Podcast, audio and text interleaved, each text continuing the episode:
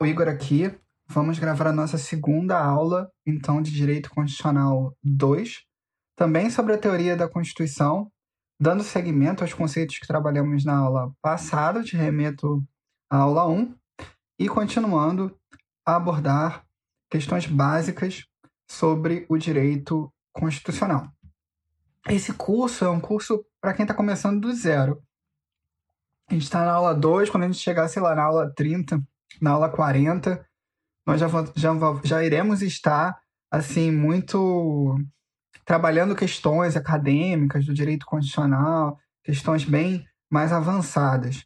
Agora, eu estou presumindo que você está começando do zero, você está aprendendo direito constitucional. E esse curso também é para quem tem vontade de estudar direito constitucional, até ter noções de direito e não, nunca fez direito. Vai servir para você, você vai gostar também, tá? Então, vamos lá. Continuando, o direito constitucional, ele é um fenômeno histórico-cultural. O que, que significa isso? Significa que o direito constitucional, ele se faz, se cria e se desenvolve a partir do desenvolvimento da história e da cultura. Óbvio que todo direito é um fenômeno histórico-cultural que depois se traduz em, em, em normas a partir do processo político e legislativo engendrado pelo Estado. Porém, o direito constitucional, ele cria o direito novo. Antes do direito constitucional, antes do poder constituinte originário vir e criar a Constituição, existia uma ordem anterior, mas não a ordem nova. Então, o direito constitucional vem e instaura uma ordem jurídica nova, a partir de pleitos histórico-culturais. Não é a força do povo que vai mudar a história e fazer com que a nossa base do direito se juridicize de forma completamente diferente. E aí todas as normas infraconstitucionais anteriores terão que passar por um processo de recepção, ou seja, a gente vai ter que analisar se essas normas infraconstitucionais são compatíveis ou não com a ordem constitucional nova. A vida normativa muda. Tudo que a gente acha sobre o Estado, direitos fundamentais, organização política, isso muda a partir do advento de uma nova, de uma nova Constituição. É, e o direito constitucional que vai estudar isso. E a Constituição que vai criar os direitos constitucionais. Aquele direito constitucional como direito subjetivo que a gente tem, porque a Constituição nos dá esses direitos. É o direito que a gente tem, o nosso direito constitucional. Certo? E a tarefa é tornar ele efetivo para todos, né? A gente fala direito constitucional para quem? Tem que ser para todo mundo. O pessoal que mora no Leblon e o pessoal que mora nas comunidades também. Deixa eu ligar aqui a minha luz para vocês poderem me ver melhor. Opa. Minha luz está aqui atrás. Bom, então o direito constitucional é o ramo do direito público que dispõe sobre os princípios e normas fundamentais do Estado. A gente já estudou na aula passada. O direito constitucional vai dar a base do Estado, organizando ele. No caso do Brasil, nós somos uma federação. O direito constitucional organizou o nosso Estado em uma federação quadripartite, considerando o Distrito Federal também, então, estados, municípios União e Distrito Federal. Nos Estados Unidos é diferente, nós temos União e estados, não tendo lá a figura do município como ente federativo, autônomo. E a Constituição americana também dá muito mais poder aos estados do que a União, justamente porque nos Estados Unidos Antigamente, aqueles estados americanos, que agora fazem parte dos Estados Unidos, eles eram estados independentes, cada um era, então, como se fosse um, um país, né? E aí, para criar uma união mais perfeita, eles se uniram criando os Estados Unidos da América. Né? No Brasil já é o contrário. Nós éramos unitário. E aí é que nós distribuímos o, os poderes entre os estados, que ganhavam autonomia na Federação Brasileira. No Brasil, os poderes da, da União, as competências da União são muito fortes. A importância da União na organização do sistema e no auxílio dos estados e municípios é, sem sombra de dúvida, crucial.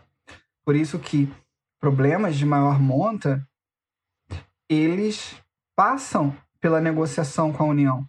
Até porque a União, se você for se concentrar em alguns municípios, em alguns até estados, a União, ela é que tem a chave do cofre é, em relação à receita que o município vai ter, de, muito dependente da União, ok? Esse ramo do direito público ele também vai organizar os poderes, poder legislativo, poder executivo, poder judiciário, definindo as atribuições desses poderes. E no caso do poder judiciário, as competências. Ele também vai dispor sobre os direitos e garantias fundamentais, porque aquele Estado, aquele Leviatã, lembra, ele está dominado pela Constituição, o monopólio legítimo da força só pode ser exercido pelo Estado de acordo com a Constituição, e o Estado existe para nos servir, não nós sermos nós servirmos o Estado. Ao contrário, infelizmente pelo fenômeno do patrimonialismo brasileiro, essas coisas se confundem e aí os particulares há particulares que tomam o Estado e até pessoas que se ingressam, ingressam no serviço público e acham que o Estado são deles, tá? Mas na verdade, o Estado serve para proteger o povo. O povo é que é o receptor do dos serviços do Estado. E ele é, é, é, o sentido último do Estado. São as pessoas, o, indiví o indivíduo, os coletivos, os diversos segmentos e minorias na sociedade que vão legitimar o Estado a agir de uma forma A ou de uma forma B. E essas, essa carta de direitos, os nossos direitos e garantias fundamentais, ele estabelece em primeiro momento que o Estado não pode fazer contra a gente. O Estado não pode agir dessa forma contra a gente. É. O Estado tem limites, o Estado tem limites respeitando a nossa liberdade, respeitando diversas formas da nossa liberdade, liberdade de expressão, liberdade de crença, liberdade de ir e vir. O Estado precisa respeitar, no caso do Brasil, os nossos direitos sociais, ele, ele tem aí em regra o dever de agir para efetivar esses direitos sociais por meio dos serviços públicos. E se a gente pensar a nossa insatisfação com os serviços públicos, provavelmente foi um dos grandes leitmotivs das manifestações que temos desde junho de 2013. Alguns dizem que a democracia brasileira está cambaleante, mas na verdade a democracia brasileira, na minha perspectiva, ela está efervescente desde 2013, da gente tentando encontrar de alguma forma um caminho para colocar o Brasil em algum eixo. A gente talvez não saiba qual ainda. O objeto da Constituição então, é a Constituição política do Estado. O direito constitucional vai estudar a Constituição, suas normas e princípios e os movimentos políticos que pressionam os poderes e também pressionam a criação de novas normas constitucionais. Porque, lembra, o direito constitucional ele surge a partir de um fenômeno histórico-cultural, que é a manifestação do poder constituinte originário, o povo que vai lá, todo o poder emana dele e cria uma nova Constituição. E esse poder constituinte originário, ele é imanente. Ele não dorme, né? Ele não dorme por anos, e aí, quando você tem que criar uma Constituição nova, o poder constituinte originário se levanta. E aí cria a Constituição. Não é assim. Esse poder constituinte originário, esse povo nas ruas, por meio de seus diversos movimentos, grupos sociais, tensões sociais, divergências, contradições, esse, esse, esses povos brasileiros ele, eles estão pressionando o poder constituído, o Estado, a todo momento a tomar medidas. Né?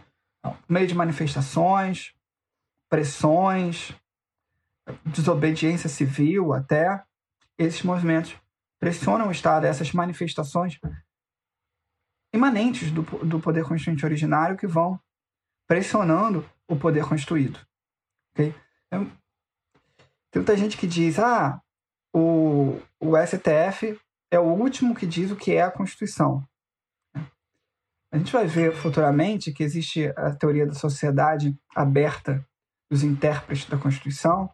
A sociedade está aberta a interpretar a Constituição, isso é mais que óbvio. Então, o poder de, o Supremo Tribunal Federal não, daria a palavra última. E do ponto de vista pragmático, ele também não dá a última palavra. Porque o, o, o Supremo Tribunal Federal, ele está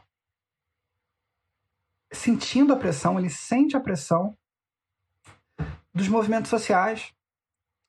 Né? Ele tem institutos, como o Instituto do Amigo Escure, em que organizações vão ao Supremo Tribunal Federal para colocar a sua perspectiva. E se o Supremo Tribunal Federal passa a estabelecer uma decisões que têm uma dissonância enorme com o que a sociedade pensa e acredita e quer, o Supremo Tribunal Federal passa a cair em descredibilidade e ele passa a sofrer pressões. Ele, Supremo, passa então a sofrer pressões. Portanto, essa interpretação aberta da Constituição nos leva a pensar que o direito constitucional também, porque estuda o poder constituinte originário, ele tem esses aspectos sociológicos, históricos, no qual o constitucionalista precisa compreender. Ele precisa entender de história, ele precisa entender de sociologia, de psicologia. Ele precisa ter esses, esses conhecimentos múltiplos para compreender o que a sociedade quer, o que os diversos segmentos da sociedade quer, ou qual o rumo da política. O direito constitucional é um direito eminentemente político, ele trata da política a todo momento. E a Constituição regula a política a todo momento. Portanto, o direito constitucional ele não é um direito seco. Ele é um direito que abrange estudar o que está acontecendo na sociedade e os temas mais caros da nossa vida, o direito constitucional aborda. Os temas mais caros, mais delicados da nossa vida, o direito constitucional trabalha. Ok? Essa Constituição Política do Estado ela é formada por direito constitucional material e direito constitucional formal. Que diferença é essa, direito constitucional material e direito constitucional formal? Direito constitucional material serão aquelas normas tipicamente constitucionais. Como a nossa Constituição é uma Constituição analítica, até prolixa, a gente tem normas na Constituição que não são tipicamente constitucionais. Por exemplo, a norma da Constituição que diz que o Colégio Pedro II está se mantém na órbita da União Federal. Essa norma ela não é tipicamente constitucional, ela não trata da organização do Estado, não trata da organização dos poderes, não, tá, não trata das normas e princípios fundamentais. Perceba, ela não vai, portanto, dispor sobre os princípios e normas fundamentais do Estado. Então, essa norma é uma norma de direito constitucional formal. Direito constitucional formal se refere, abrange aquelas normas que estão na Constituição, são normas constitucionais, podem ser normas, inclusive, colocadas pelo Poder Constituinte originário, como a que se refere ao Colégio Pedro II, mas elas não tratam desses fundamentos do Estado.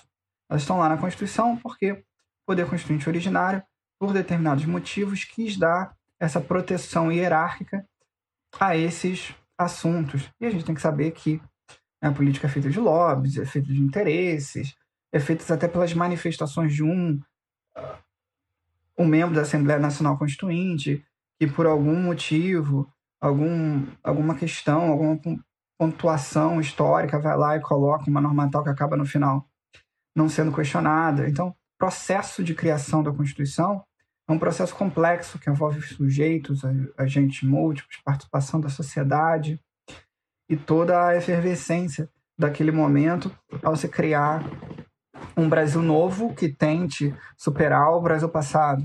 Então, hoje a gente ainda está na, na, na, sob a égide da Constituição de 88, uma Constituição longeva, uma Constituição forte ainda, que, inclusive, sobrevive às crises políticas que nós temos vivido, crises políticas e econômicas fortes, desde 2013. Então, direito constitucional material é aquele que vai tratar das normas tipicamente constitucionais, aquelas que vão falar dos fundamentos do Estado.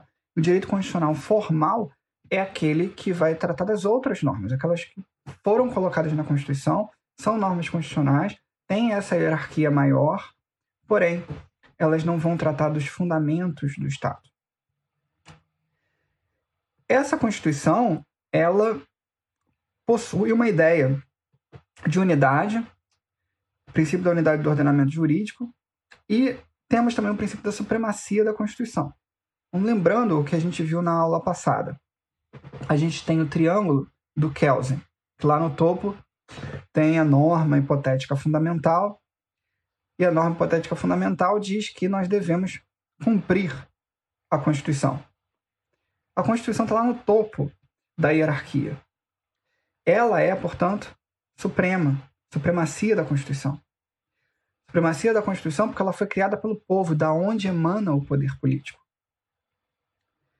Essa Constituição, ela terá essas normas tipicamente constitucionais e atipicamente constitucionais. Dentro das normas tipicamente constitucionais, nós teremos o núcleo duro da Constituição, as chamadas cláusulas pétreas, aquelas que mantêm a identidade do desejo do poder constituinte originário. Com algumas normas constitucionais, elas não poderão ser emendadas, ou seja, a gente não vai poder alterar a Constituição retirando aquelas cláusulas pétreas. Quando a gente estudar a cláusula pétrea, nós vamos até ver que existem umas divergências aí.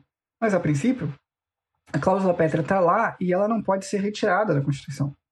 Os nossos direitos e garantias fundamentais são cláusulas pétreas. Então não pode vir uma emenda constitucional estabelecendo o direito à pena de morte. Não pode vir uma emenda constitucional retirando o nosso direito à liberdade de expressão ou retirando a liberdade de imprensa. Porque todos esses são exemplos de cláusulas pétreas e, portanto, se retirássemos esses dispositivos da Constituição, nós retiraríamos a essência da Constituição conforme trabalhada pelo Poder Constituinte originário. Então, o básico do Estado, aquilo dali, só pode ser modificado, o básico sobre os fundamentos do Estado que o Poder Constituinte originário criou, só pode ser modificado por meio de uma nova Constituição. Aí você teria que criar uma nova ordem política e aí mudar tudo. Ok? Essa Constituição ela também deve ser vista como uma unidade. A Constituição não pode ter contradições insolúveis. As contradições dela são apenas aparentes, na qual o intérprete terá que utilizar ali a sua maestria para chegar a uma solução que não deixa a Constituição contraditória. Realmente. Então, a Constituição ela é um todo que abrange as suas normas constitucionais explícitas, as suas normas constitucionais implícitas, abrange também as emendas constitucionais, como vimos na aula passada, o, o, o ADCT, o Ato de Disposições Constitucionais Transitórias, abrange também, inclusive, princípios implícitos que nós não encontramos expressamente na Constituição, mas que vamos chegar a eles por meio da interpretação constitucional. É, e essa Constituição, ela toda trabalha em harmonia. As nossas interpretações da Constituição devem resultar numa percepção da Constituição como algo único que estabelece os princípios fundamentais do Estado. E essa Constituição, ali no topo, ela vai dar essa unidade do ordenamento jurídico. Como a Constituição vai dar a unidade do ordenamento jurídico? Ela irá é, ser o fundamento de validade de todas as outras normas. A Constituição, portanto, é aquela que dá é, dá autorização para que uma determinada norma esteja no ordenamento jurídico e aí produza os seus efeitos. Se uma norma for contrária à Constituição, uma norma infraconstitucional ou ainda uma norma constitucional, mas que foi criada pelo Poder Constituinte derivado por meio de uma emenda constitucional e não pelo Poder Constituinte originário, ou mesmo tratados internacionais de direitos humanos, dizer, se essa norma, ao fim e ao cabo, viola a Constituição ela é inválida. Se ela é inválida, não devemos, não devemos, não precisamos obedecê-la ou aplicá-la. Então, essa Constituição vai dar unidade. Todas as outras normas do ordenamento jurídico, todas as leis, todos os códigos, tudo precisa estar de acordo com a Constituição e ser interpretado de acordo com a Constituição. O direito constitucional positivo abrange o conjunto de normas constitucionais em vigor. Ele tem, como a gente viu, uma posição privilegiada no sistema. Está lá no topo do sistema jurídico. A Constituição é feita de suas normas originárias, mais emendas constitucionais, mais alguns tratados internacionais de direitos humanos, aqueles que forem aprovados segundo o procedimento especial estabelecido no artigo 5 da Constituição, como estudamos na aula passada. E ainda existem normas expressas e normas implícitas. Temos o ADCT também, e isso tudo, toda essa essa esse arcabouço de normas em uma Constituição brasileira que é analítica, prolixa, formará a Constituição brasileira. Vivemos hoje num contexto pós-positivista. Ou parte da doutrina diz que vivemos num contexto pós-positivista. Vamos então trabalhar um pouco essa história. Sem querer, evidentemente, entrar no Kelsen, até porque kelseniano não sou, eu baseio o meu pensamento do direito em um pragmatismo dentro do realismo jurídico, então eu não sou formalista, eu sou realista. E a minha base filosófica ela é derridiana, levinasiana, nietzschiana, heraclitiana, espinosista, eu vou um pouco pra, por essa linha. Eu não sou um kelseniano, eu não vou entrar muito nele. Mas nós temos no direito dois caminhos: o caminho do realismo jurídico e o caminho do formalismo jurídico. Esse caminho do realismo jurídico, ele está bem mais atrelado à política. É um direito que reconhece que nós devemos olhar para a realidade e não nos fechar na interpretação das normas para entender como que nós devemos aplicar esse direito. Porque ao fim e ao cabo, nós não conseguiremos chegar pela pura e simples interpretação da norma ao direito que é o direito correto contra o direito errado. É claro que lá na teoria do Kelsen eles vão ter uma resposta para isso. Né? Que a decisão do juiz está concretizando o direito dentro da ideia kelseniana. Então, não haveria necessariamente uma contradição no que eu estou dizendo. Porém, há, é claro, dentro do realismo jurídico, uma maleabilidade maior para você trabalhar assuntos de políticas públicas, um juiz que vai ser mais criativo. Então, o realismo jurídico ele tende a ser mais progressista. Até pode não ser, você pode utilizar ideias de políticas públicas para defender ideias conservadoras. Mas dentro do direito, quando a gente fala em constitucionalismo progressista, até se formos nos inspirar nos Estados Unidos, a gente está se referindo a essa pers perspectiva de que o direito muda de acordo com a sociedade e que nós devemos, ao interpretar a Constituição, olhar para a realidade de hoje para saber qual seria a estratégia mais adequada para que se chegue a uma decisão judicial que ajudará mais o povo, que ajudará mais as pessoas, que é mais coerente com a realidade que a gente vive. Já no originalismo, nós vamos ter uma interpretação bem mais contida da Constituição. A gente vai tentar encontrar é, o que o, o, o poder constituinte originário quis dizer com aquilo, é, o que essa, os anais da Assembleia Nacional Constituinte talvez ficariam seriam mais importantes. É, o que, por que, que se criou essa norma? Qual era o sentido? É, determinado, uma determinada categoria constitucional, uma determinada palavra na Constituição, em 1988, ela queria dizer o quê? A gente tenta chegar lá em 1988, descobrir o que, que o poder constituinte originário queria e aplicar. E o juiz tem que ser mais contido. Ele não pode criar política pública. Quem cria direito novo, quem cria política pública, é o poder legislativo. Não cabe ao poder judiciário interferir na política. É o poder legislativo e o poder executivo que são eleitos que vão tocar a política. O poder judiciário não, ele aplica o direito. E o Supremo Tribunal Federal deve ser assim também. Essa percepção mais contida, mais originalista, ou seja, cumpre a lei, deixa que o poder executivo e o legislativo decidam sobre política. Ela é mais conservadora no âmbito do direito e a gente poderia chamar de então originalista. Os progressistas, eles já acham, olha, não, o, poder judiciário ele tem que ser mais ativista, nós devemos ter mais ativismo judicial, nós devemos ir avante, nós devemos empurrar o progresso da história, fazer com que a, a história progrida mais rapidamente por meio das nossas decisões judiciais, olhando ali como a sociedade se comporta, tentando traduzir os sentimentos do poder constituinte originário hoje, do povo hoje, da sociedade, dos grupos minoritários hoje, e tomar uma decisão que ajude a sociedade, sem se importar tanto com o que o poder constituinte originário quis em 1988.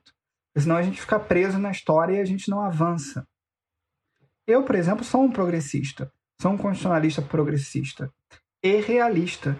Então eu entendo que não há uma, uma interpretação correta ou errada da norma. A melhor maneira de interpretarmos a norma é a maneira mais útil e seremos útil para a democracia quando considerarmos as políticas públicas, os dados que temos sobre o Brasil, a realidade econômica, social, cultural brasileira e ainda os desejos do povo, para ir considerando todo esse arcabouço, todo esse conjunto de coisas, tomar uma decisão que ajude as pessoas, tomar uma decisão que seja coerente com a realidade que temos e não que se prenda ali no, no, no desejo do, do poder, do poder uh, da constituinte lá em 1988. Então, quando a gente desprende mais o juiz para interpretar a norma é, de forma restritiva e a gente vai dentro de uma ideologia constitucional em que se aceita que o juiz seja mais criativo na interpretação da norma, porque ele está considerando política pública e a sociedade, a gente vai passando para um contexto que seria mais pós-positivista. E ainda, que aí é, seria talvez o argumento principal do, do, dos pós-positivistas.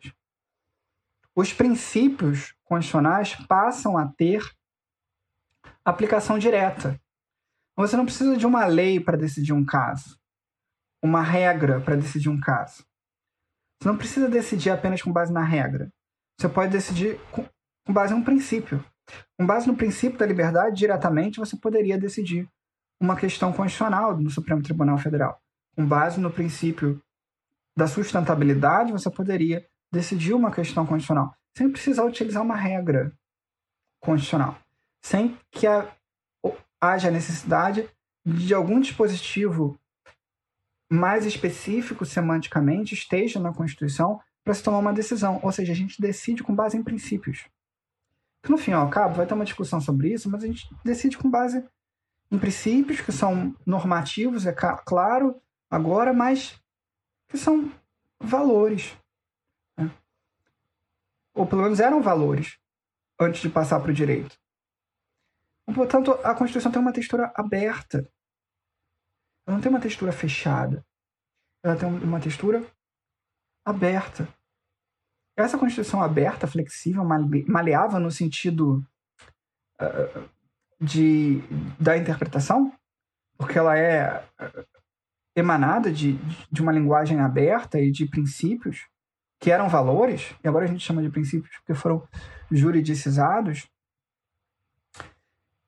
Essa aplicação direta do, do, do, da Constituição, e aí corrigindo esse slide, né? o direito não cabe mais tão somente no relato da regra.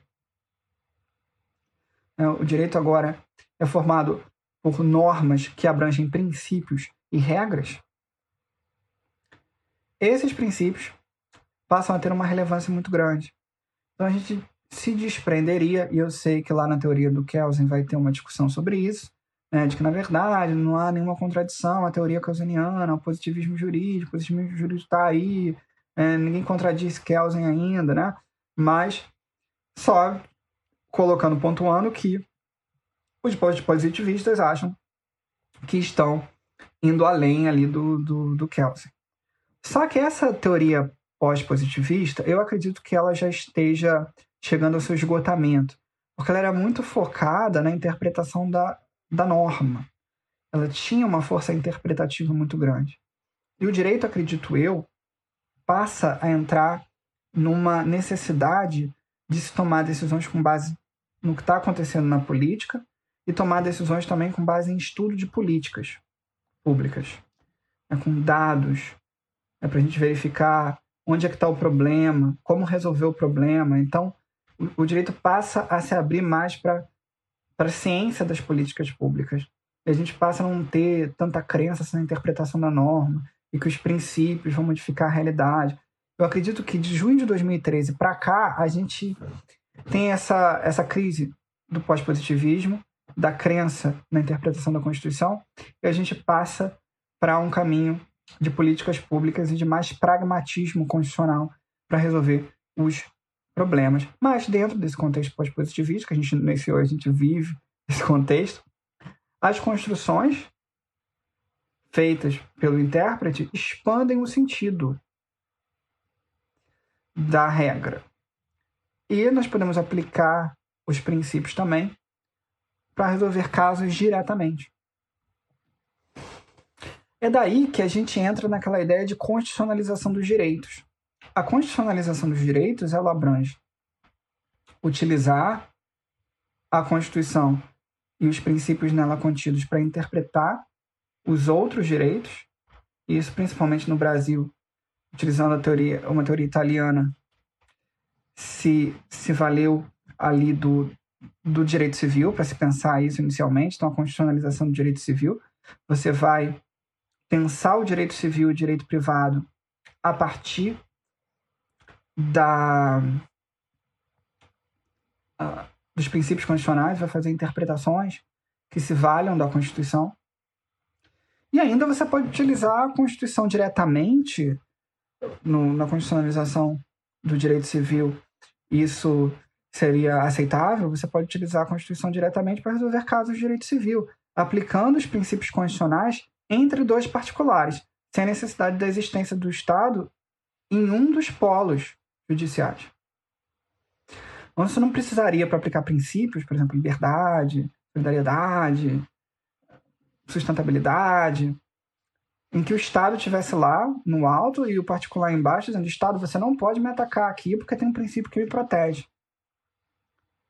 Que essa ideia clássica dos direitos e garantias fundamentais existem para proteger o indivíduo do Estado. A gente poderia aplicar a Constituição também, e isso não é aceito ainda nos Estados Unidos, mas no Brasil sim, a gente poderia aplicar a Constituição para aplicar princípios constitucionais entre particulares.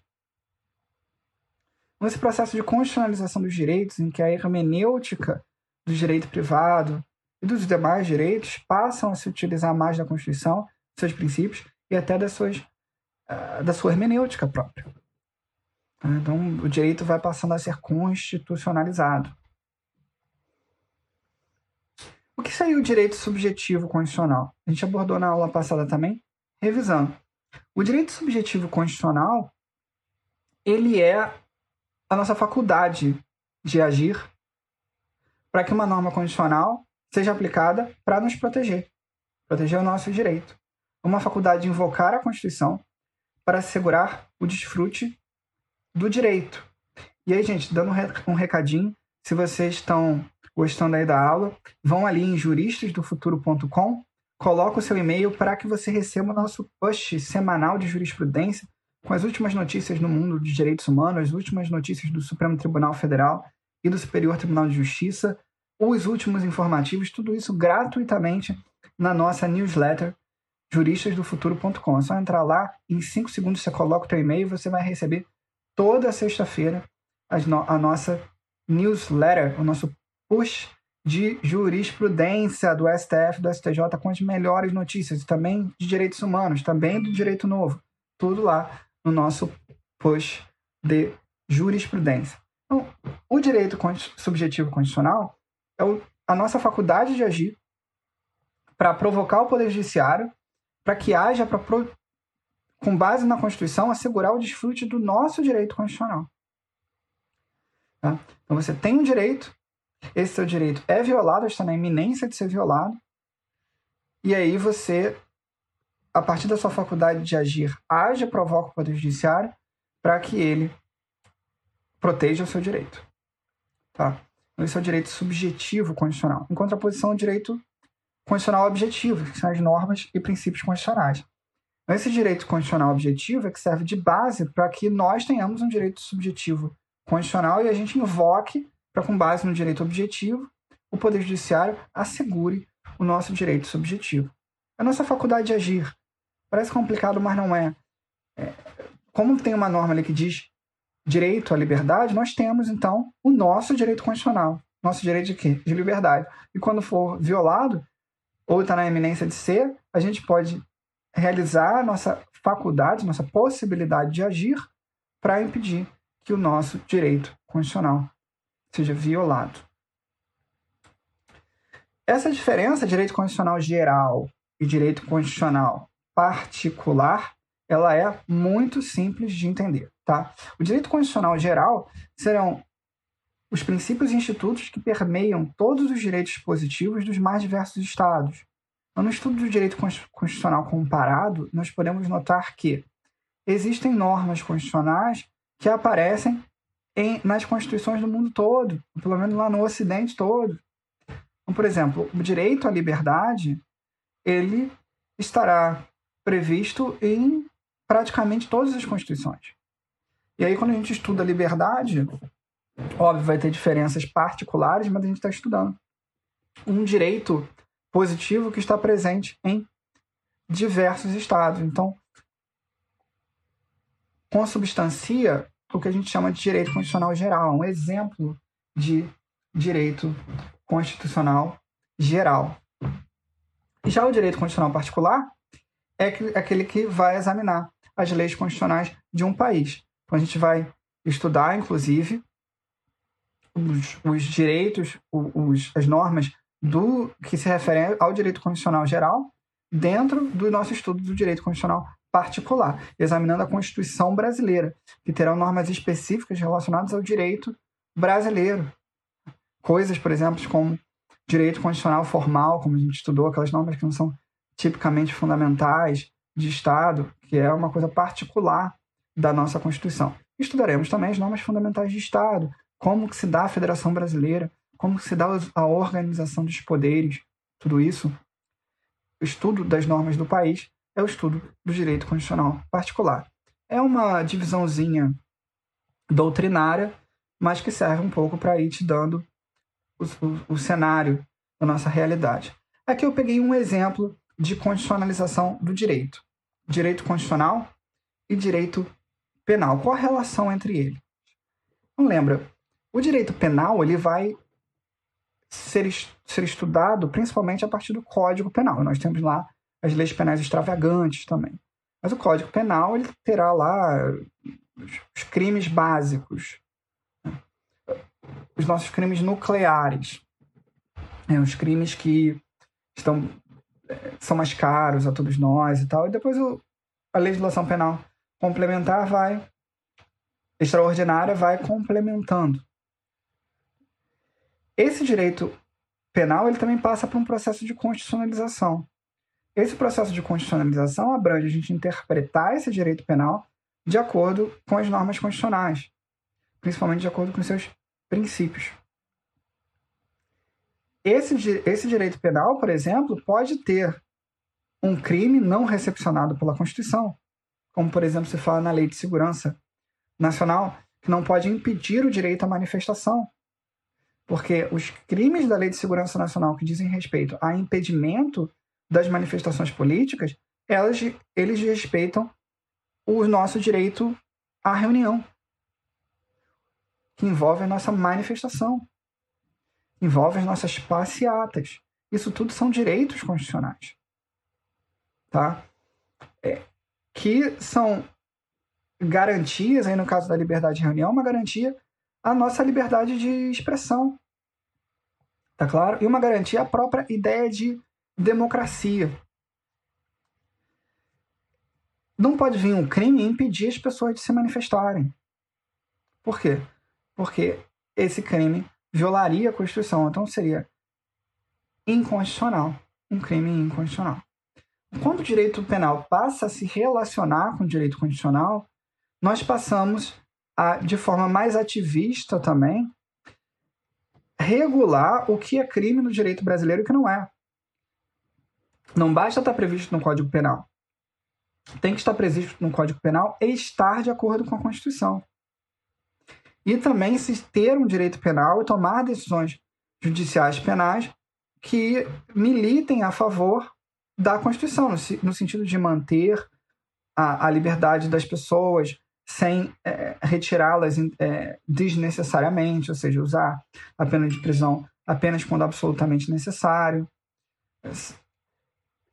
Se estabelecer a gerência do direito penal de modo a termos resultados positivos para a sociedade, ou seja, a sociedade não pode ter resultados negativos com a utilização do direito penal. Tá claro? Então, é claro que esse exemplo que eu vou dar é um exemplo polêmico, mas imaginem as comunidades brasileiras e as favelas. Já subiu uma favela? Se você já subiu uma favela, você vai ver como é apertada a favela. A favela é muito apertada, os lugarinhos para você subir. E a favela é cheia de criança e mulheres e senhoras e trabalhadores. Se trocar tiro em cima da favela, o que acontece? está colocando em risco a vida de crianças. Ou seja, eu vejo muito essa guerra urbana brasileira como, mesmo assim, você entendendo ali que tem criminosos dentro da favela, entendendo nesse sentido, se você troca tiro com esses criminosos dentro da favela, é como se esses criminosos tivessem uns reféns, que é a comunidade. E ao você trocar tiro lá, você está colocando em risco todos aqueles reféns. Então, ao a gente tomar uma decisão de segurança pública, ou até uma decisão que prenda alguém pela prática de um crime, é necessário considerar em que isso nos favorecerá enquanto Estado e sociedade. Ou seja, se com a nossa atividade de aplicação do direito penal, a gente não está desrespeitando os desígnios do poder constituinte originário, os objetivos da Constituição, o telos da Constituição, para onde que a gente chegar. Será que a gente está aplicando o direito penal para produzir uma sociedade mais igual ou uma sociedade mais desigual? Será que a gente está aplicando o direito penal para atingir uma sociedade com mais discriminação ou com menos discriminação? Essa ideia da Constituição, dos objetivos da Constituição, também podem ser aplicados para interpretar o direito, o direito penal e para tomar decisões criminais. Portanto, uma incursão policial ela não pode sacrificar a criança, sacrificar adolescente, sacrificar moradores para prender um, dois traficantes. Passa que a gente enxuga gelo, sabe? E até mais do que enxuga gelo, a gente mata pessoas pobres. Tá? Não é, não estou dizendo que não tenha que prender pessoas, não tenha que haver troca de tiros. Eu estou dizendo que se a gente interpreta o direito penal de acordo com a Constituição, a gente tem que passar a questionar o sentido das operações policiais, o sentido das penas, o sentido da liberdade. Ou seja, para onde estamos caminhando enquanto sociedade na aplicação do direito penal? Nós estamos chegando a resultados positivos ou nós estamos chegando a resultados positivos, negativos? Qual é a maneira de melhor de resolver aquele problema? Esses questionamentos devem sempre ser feitos em matéria de direito penal para que nós respeitemos o direito constitucional e as políticas públicas inerentes a ele. Então, assim, essas relações entre direito constitucional e direito penal, e em outros ramos do direito também, elas são muito fortes. O direito constitucional hoje, ele é como se fosse um direito que todo mundo precisa saber para aplicar todos os ramos do direito com maior qualidade. Se você for ver o direito administrativo, ele é o quê? A concretização daquele do, do direito constitucional. É, o direito administrativo é como é que a gente vai administrar o Estado de forma a esse Estado realizar o que está previsto na Constituição. Né? Como que a gente vai administrar os recursos que a gente tem para que a gente acabe com a fome, para que a gente reduza a desigualdade, para que a gente tenha não discriminação? Como o Estado pode colaborar nesse processo? Bom, os ramos do direito vão estar sempre nessa interação forte, voltando à definição da Constituição. Conjunto de normas que organiza os elementos constitutivos do Estado. É a lei fundamental do Estado. Fundamento de validade das leis. Já falamos disso tudo, né? Lembra da Constituição no topo da hierarquia. Se você chegou até aqui e não viu a aula 1, vai lá na aula 1 que a gente está explicando essa pirâmide com calma. Gente, se você está na aula até agora, por favor, inscreva-se no canal, ajuda a gente a crescer. Inscreva-se no nosso canal do YouTube. E aí, gente, a gente chega nessa parte da aula com a seguinte ideia.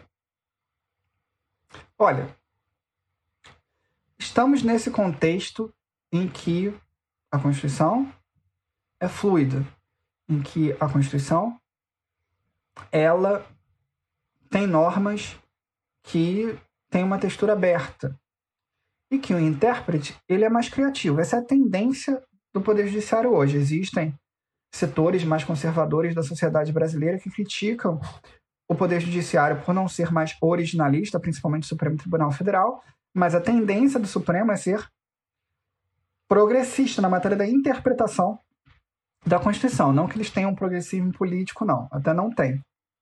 Mas na aplicação da Constituição, eles vão ser mais criativos, vão aplicar teorias como mutação constitucional, vão aplicar diretamente princípios, né?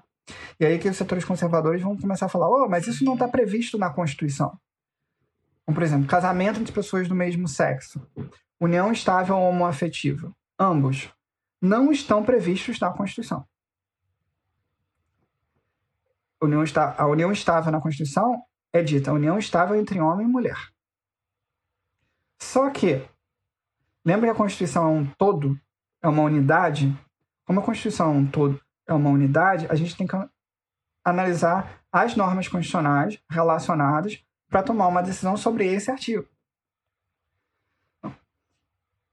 A Constituição estabelece um princípio da não discriminação. A Constituição também estabelece o princípio da igualdade. Se a gente interpretasse esse dispositivo da Constituição sobre a união estável entre homem e mulher de forma restritiva, literal, a gente chegaria a uma decisão que não produziria igualdade, e que promoveria discriminação, porque a gente impediria que pessoas do mesmo sexo constituíssem família.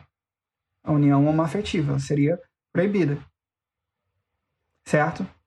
E aí o Supremo Tribunal, por exemplo, disse que isso não, não pode acontecer, até porque a sociedade mudou, e quando a sociedade mudou, ela estabeleceu essa mudança da Constituição. Mutação constitucional. Então, hoje, a união homoafetiva é algo aceito para uma parte extremamente considerável da sociedade brasileira. Portanto, mesmo não estando expresso ali na, na, na Constituição, por meio da unidade da Constituição e dessa brincadeira de ir interligando as normas para chegar a um resultado, como se fosse na internet, né? A gente não pode entender a internet como um website só, como um link só. A internet é uma ligação, são vários links com é, conteúdos distintos, que a gente vai clicando de um que vai para outro, que vai para outro. Essa é a Constituição também. Essa ideia de, de internet constitucional, ou seja, a gente tem que ter um olhar mais amplo para ver as normas constitucionais todas, por isso que a gente faz referência. Você não faz referência quando você está estudando direito constitucional? O professor e fala: olha, tem lá o artigo 1 da Constituição, pega o artigo 1 da. Perdão, pega o, o artigo 1 da Constituição e liga esse artigo 1 da Constituição ao artigo 3 Faz a referência para o artigo 3 Ou seja, porque na hora que você utilizar o primeiro, talvez você tenha que utilizar o terceiro. Então, a todo momento você vai fazendo é, referências na Constituição, porque ela como um todo, você para resolver um caso, você vai ter que utilizar provavelmente vários artigos, ou mais de um princípio. É o caso da união homoafetiva. Então a gente dá, tem essa criatividade na interpretação da Constituição. Quando existe essa criatividade maior essa abertura do poder judiciário para o ativismo judicial, essa ideia das políticas públicas entrando para ajudar o Supremo Tribunal Federal a decidir. A gente passa a ter um otimismo juridicizante. a gente passa a ter uma ideia de que a Constituição vai resolver nossos problemas. A gente passa a ter uma compreensão ampla da Constituição. Tá? Mas, nesse processo de se interpretar a Constituição de modo amplo e tudo mais, a gente não pode chegar a decisões que façam que a Constituição caia em descrédito. Por exemplo, já se aplicou uma teoria do Supremo Tribunal Federal, teoria do estado das coisas inconstitucional. Estado de coisas inconstitucional. Teoria do estado de coisas inconstitucional. Em que se disse, olha, o, o, o sistema penitenciário é inconstitucional. Do jeito que ele está, é inconstitucional. Está violando os direitos de todo mundo. As cadeias estão superlotadas. Isso é o estado de coisas inconstitucional. Então o sistema penitenciário como um todo é inconstitucional. Isso deu certo? Não. Não deu certo, a Constituição saiu em descrédito. Em descrédito. Por quê? Porque o Poder Judiciário não tem os meios para fazer cumprir essa decisão. Ele não tem como, num estalo após essa decisão, fazer com que o sistema penitenciário seja melhor. Isso é algo que o Poder Executivo tem a responsabilidade, que a política tem que pressionar para melhorar a administração, e que o Poder Judiciário, em casos concretos, vai poder ir mitigando esses casos. Por exemplo, concedendo um habeas corpus para impedir que uma pessoa fique na cadeia à beira da morte. Certo? Essa, essa teoria não pegou, não deu certo, ficou uma coisa no papel, e quando isso aconteceu, as pessoas passam a ter a Constituição como descrédito. Se a gente passa a ter decisões fora da realidade e aplicar a Constituição de forma banal, esse otimismo juridicizante vai fazer com que a, a gente torne a Constituição um pedaço de papel que a sociedade não respeita, que a sociedade não entende como é, documento que possa produzir resultados reais e melhorar e modificar a vida das pessoas. Então é, é necessário resistir à tensão de um, uma Constituição meramente descritiva, que não muda a realidade em nada, apenas descreve a realidade, diz como as coisas estão e pronto, vai ficar desse jeito. E também a se ter um otimismo juridicizante em que se interprete a Constituição de forma tão fora da realidade que a Constituição cai em descrédito. Ou seja, se na nossa realização da Constituição dirigente, estamos dirigindo e empurrando por meio do, da, do direito constitucional a sociedade para o progresso, a gente não produza decisões que sejam anacrônicas à realidade do país e, portanto, não tenha nenhum crédito, fazendo com que a nossa Constituição passe a ser uma mera folha de papel. A jurisprudência constitucional é a fonte formal do direito? Não, a doutrina majoritária diz que a jurisprudência constitucional não é fonte formal do direito. Mas a jurisprudência constitucional ela passa a ter uma importância cada vez maior. A fonte formal do direito passa a ter discussão em relação à jurisprudência constitucional na súmula vinculante, que no futuro nós vamos estudar. Então, a súmula vinculante ela nos traz uma é, obriga, súmula vinculante obriga o, o poder, a administração pública, o poder executivo e o poder judiciário como um todo a respeitar o que está escrito na súmula, observar a súmula. Ela vincula essa súmula. O poder judiciário, com as decisões do Supremo Tribunal Federal, vai decidir. Ele vai sumular, a minha decisão é essa aqui. Esse, essa súmula vinculante, quando ela for vinculante, ela vinculará os demais órgãos do Poder Judiciário, né, juízes, embargadores, etc. E vinculará a administração pública. Não vai poder atuar em contrariedade à súmula vinculante. Então passa a ser uma discussão maior ali da jurisprudência constitucional como fonte formal de direito. Para a doutrina clássica não é. Agora, o Brasil ele passa a, a ter hoje um sistema muito mais híbrido, no sentido de que o, o, o civil law, que é o direito brasileiro, o sistema do direito brasileiro, ele passa a se parecer mais com o common law, apesar de muito diferentes ainda.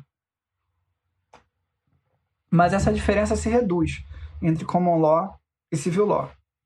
Reduzindo a diferença entre common law e civil law, porque a jurisprudência constitucional, com todo esse contexto pós-positivista, com todo esse contexto de políticas públicas, com esse ativismo judicial, com isso tudo, faz com que o Poder Judiciário seja mais ativo, apareça mais nos jornais. E aí a jurisprudência constitucional decisões do Supremo passam a impactar a nossa vida com mais força e essa jurisprudência assume uma importância gigantesca na sociedade, podendo, podendo, podendo mudar, inclusive, os hábitos eh, das pessoas, tá? E fazendo uma diferença substancial na vida das pessoas. Por exemplo, como o caso da união homoafetiva, dando dignidade à minoria LGBTQ+.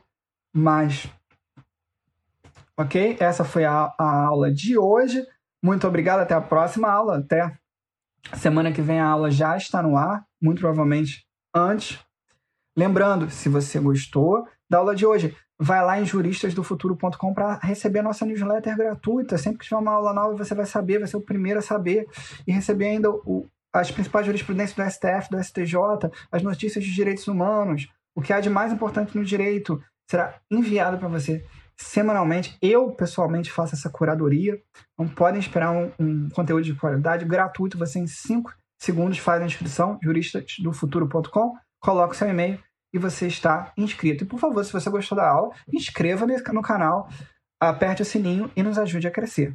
Um abraço, tchau!